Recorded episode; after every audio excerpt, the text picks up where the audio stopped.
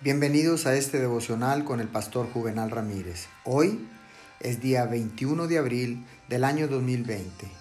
La palabra de Dios dice en el libro de los Salmos, capítulo 50, verso 23, quien me ofrece su gratitud, me honra.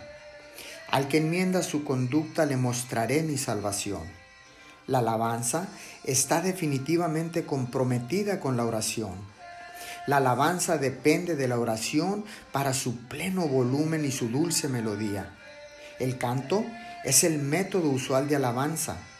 La parte del canto en el servicio de nuestras iglesias es muy importante, pues lo original y lo genuino de nuestras alabanzas se medirá por el carácter de nuestro canto.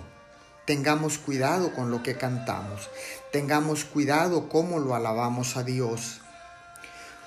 Porque en este tiempo es importante, en medio de una crisis, es importante alabarle con todo nuestro corazón.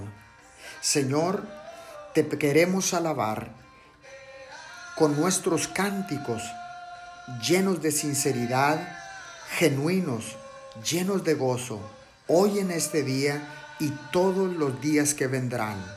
Cantemos alabanzas, oremos. Padre Celestial, Quiero cantar cantos de alabanza y gozo dirigidos a ti. Te pido por favor, Espíritu Santo, que me guíes y me ayudes para que mi canto sea genuino, sea original, sea sincero. En el nombre de Jesús.